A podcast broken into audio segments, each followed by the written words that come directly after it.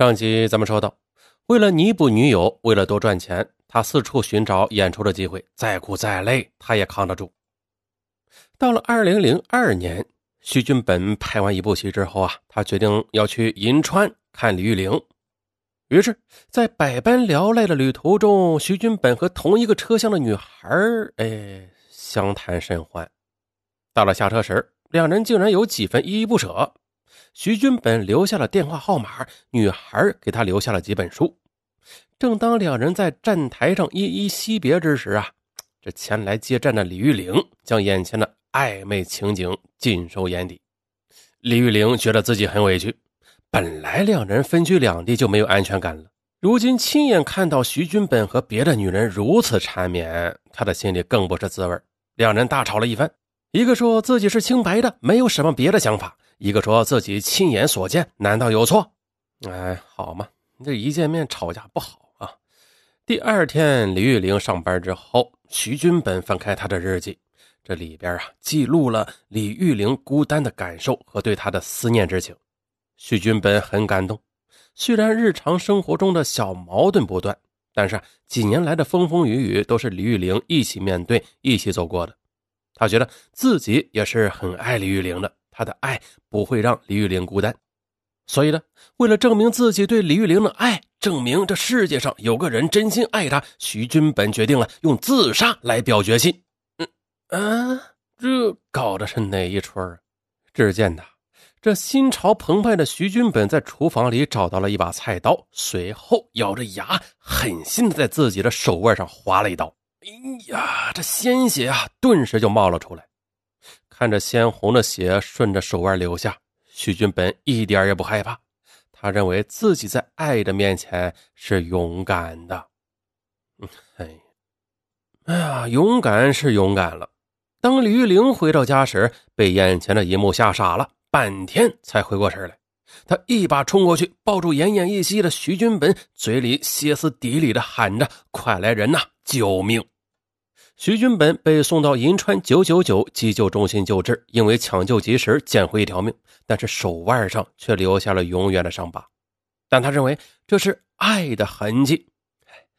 当李玉玲得知徐军本自杀只是为了表明他爱自己，那是既感动又哭笑不得。二零零二年，李玉玲怀孕了，而徐军本仍在北京生活。这时，徐军本他开始转向做与影视有关的生意。他在昌平沙河镇开办了一家影视器材公司，主要经营是灯光和摄影器材。凭着他在影视圈打拼多年积累下的人脉，这公司算不上很红火吧，倒也接了不少生意。第二年，李玉玲带着女儿来到北京，终于和徐本军生活在了一起，两人共同经营着影视器材公司。到了二零零六年，李玉玲又生了一个女儿。啊，徐本军虽然在大城市混了很多年了，但是思想上还是那套老观念，他只想要个儿子。见李玉玲连生了两个女儿，他心里不仅有些埋怨了。徐本军和李玉玲一直没有登记结婚的，因此呢，两个孩子都是黑户。直到二零零六年的年底，为了给两个女儿上户口啊，两人这才到徐军本的山东老家登记结婚。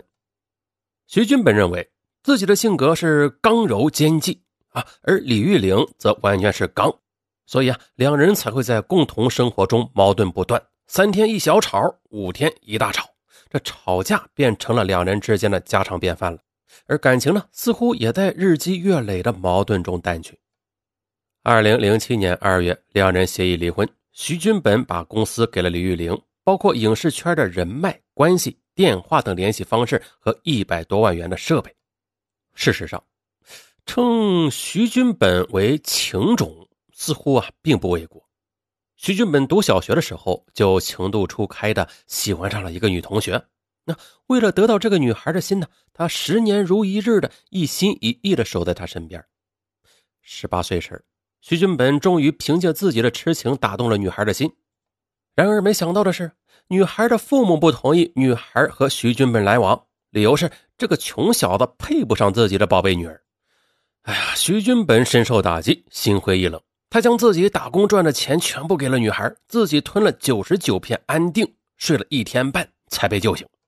之后，徐军本背井离乡外出打工了。但是十几年之后，当徐军本衣锦还乡之时，竟然还会为了这段初恋再次自杀。二零零二年的年底，徐军本走在北京的大街上。一个年轻的女孩拦住了他，问他附近的某某大厦怎么走。徐军本给女孩讲了一堆东南西北的，这女孩茫然的看着他。徐军本见时间还早，干脆呀自己领着女孩去。路上是一聊才知道，女孩叫赵新颖，是广西人，刚到北京的一家公司打工。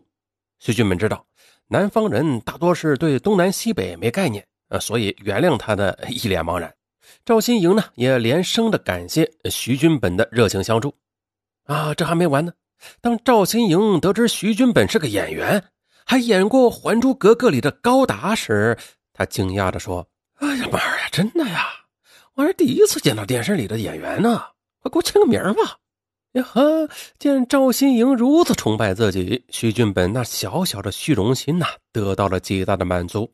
第一次觉得自己真是一个明星了啊！分别时，两人还相互的留了电话。徐军本是个感情很丰富的人，然而啊，一个感情丰富却又偏执的人，那生活中的麻烦注定要比别人多得多。所以，二零零六年的一年，徐军本就计划了三次自杀。好家伙啊，三次自杀都是自杀未遂啊！到了二零零六年，徐军本和李玉玲为了一件小事吵架，李玉玲赌气离家出走了。徐俊本又不想活了，他听说啊，同时吃下糖精和鸡蛋会死，哎，于是他吃了这两样东西。不过啊，他没想到的是，谣言救了他，他只是肚子疼啊，根本没有生命危险。当然了，这次他又被李玉玲数落了一顿。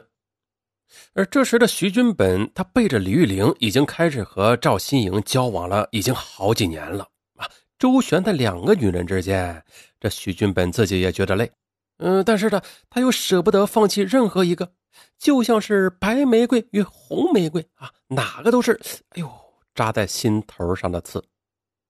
于是徐军本总是为情困扰，总是想去自杀。这不，徐军本在赵新颖那里留下了一封遗书，打算到国贸跳楼。可是呢，当他来到国贸旁边的一座尚未完工的三十多层的楼房时，被一个工人赶了出来。随后，徐军本就接到了赵新颖和李玉玲的电话。原来是赵新颖发现遗书之后，顾不上忌讳，便联系上了李玉玲。啊，这一下，徐军本和赵新颖的婚外情，嘿，浮出了水面。这李玉玲大怒，徐军本和李玉玲的关系更是雪上加霜了。此时，徐军本的情绪是更加低落，他无法处理自己感情的事在北京打拼多年。徐军本没有交下一个知心朋友，他找不到朋友来为自己出谋划策，他也不知道自己到底该怎么办。拍戏时啊，这徐军本再苦再累都不怕，因为那是在演绎别人的故事，沉浸在剧中的那个人物里，可以让他暂时逃避现实。而生活中自己的故事，却不知道该怎么进行下去。不久，徐俊本又参演了《生死搭档》。一次完工之后，徐俊本独自一人走在北太平庄的过街天桥上，望着桥下的车水马龙和熙熙攘攘的人群，深受感情困扰的徐俊本觉得自己这么活着真是没意思，还不如死了一了百了。徐军本望着桥下出神，他觉得呀，自己就好像化成了一只蝴蝶，啊，美丽的翅膀正在阳光下闪闪发光。他展开自己的翅膀，身体很轻盈。他想飞翔，突然的，两只手死死的掐住了蝴蝶的腰。徐军本一惊，回过神来，发现自己正被一个人拦腰抱住。一个女人的声音在他耳边响起：“啊，这不是小徐吗？你在干嘛呀？这样很危险的。”徐军本回过头来，发现竟然是著名演员斯琴高娃。哇塞，和一个圈里的朋友。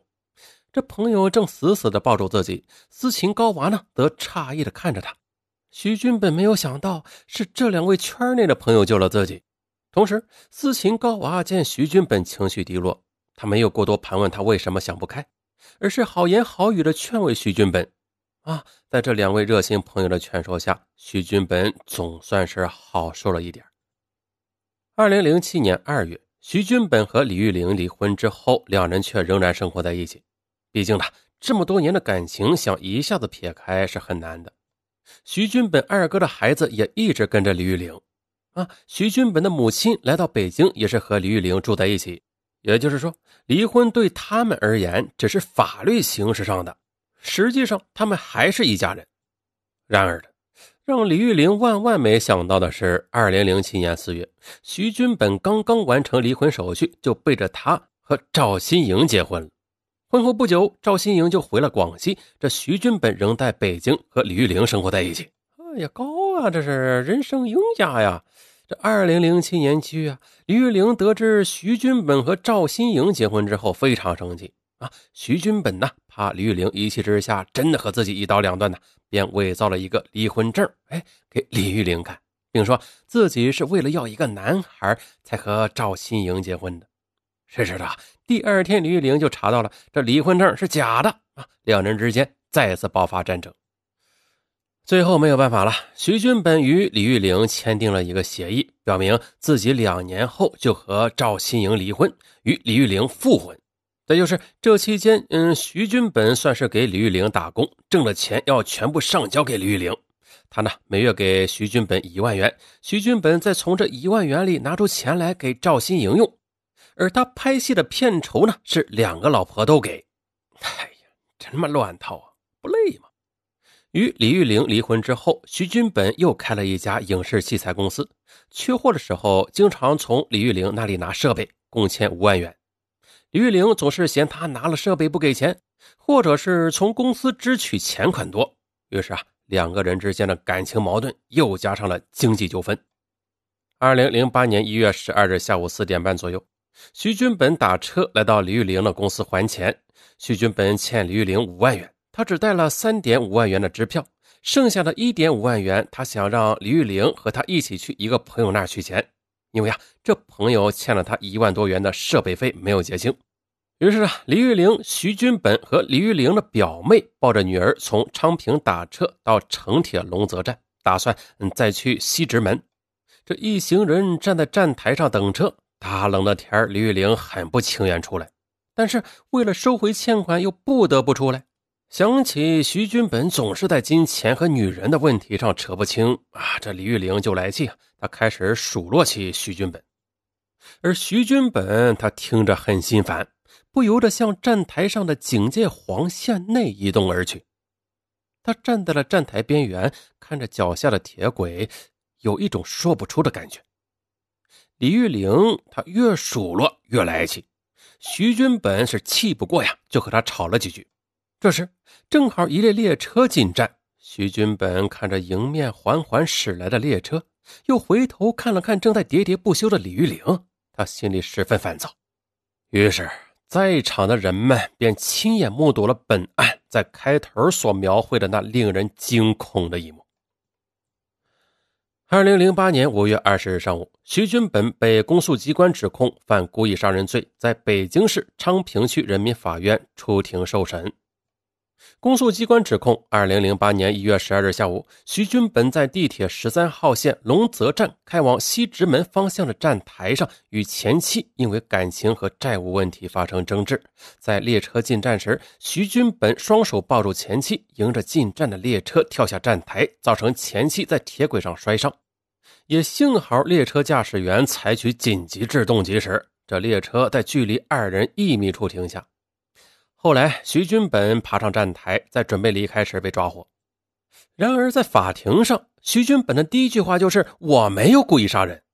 啊，徐军本辩称，在候车时他并未与前妻发生过争执，我们感情很深，还有两个女儿，我们正打算复婚呢。徐军本还说呀，当列车距离六七米时，他转身拉住前妻，让她赶紧上车。而之所以会跌落站台，是因为他没有站稳。当时啊，是因为听到前妻骂他，他很气愤。他说：“我控制不住自己的情绪啊，就想晃他一下肩膀，吓唬他一下的啊。”而对他的逃逸，他解释道：“我看没死成就想换个死法，准备打车去国贸跳楼。”不是，咱能换个地儿吗？怎么老国贸啊？有北京朋友告告知一下吗？为什么老国贸啊？嗯，而根据公诉人提供的证据啊，这徐军本的前妻李玉玲称，当他被抱着跌入铁轨之时，听到徐军本对他说：“呀，我不会一个人死的，这次没死成，还有下一次。”根据公诉人出示的一份公安机关的鉴定结论，证明徐军本属于偏执型人格，但是具有完全的责任能力。徐军本也承认自己自杀过很多次，常因为一点小事就想自杀。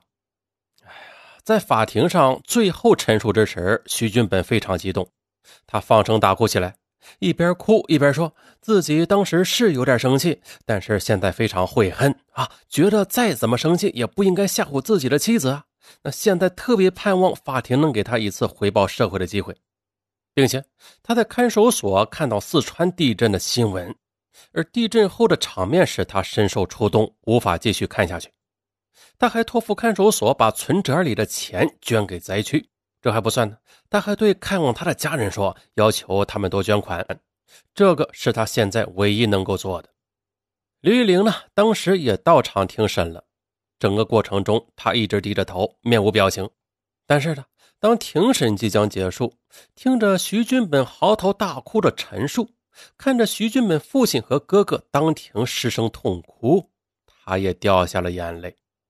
庭审后，李玉玲站在徐军本父亲的身边，抹着眼泪，凝望着徐军本的背影。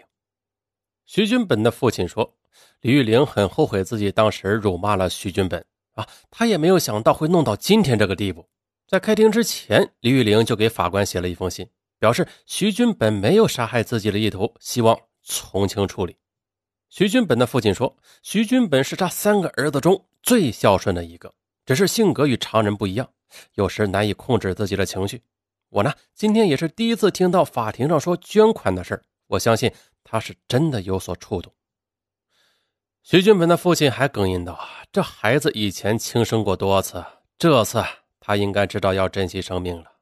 我作为父亲，也希望他能够早日改过自新，重新回报社会。”好今天就说到这儿啊，咱们明天不见不散。